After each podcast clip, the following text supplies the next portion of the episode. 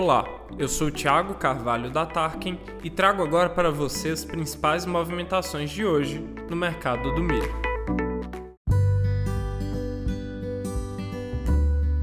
No estado do Mato Grosso do Sul, a área cultivada por milho safrinha ficou em 2,15 milhões de hectares, superando em 0,5% os 2,14 milhões de hectares cultivados em 2021.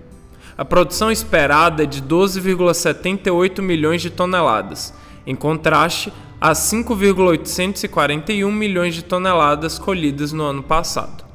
O rendimento médio das lavouras deve atingir 5.950 kg por hectare, contra os 2.734 kg registrados em 2021.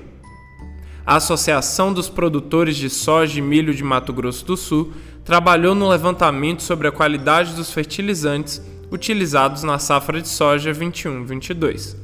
O resultado apontou para um avanço na qualidade de aproximadamente 11% em relação aos fertilizantes utilizados no ciclo anterior da oleaginosa.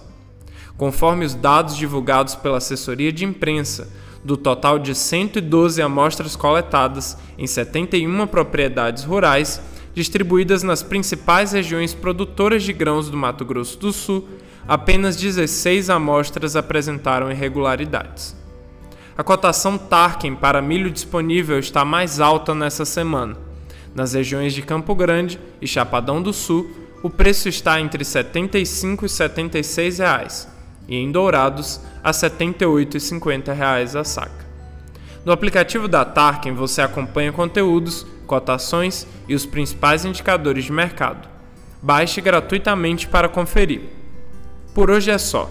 Continue com a gente para não perder as principais movimentações do mercado do milho na sua região.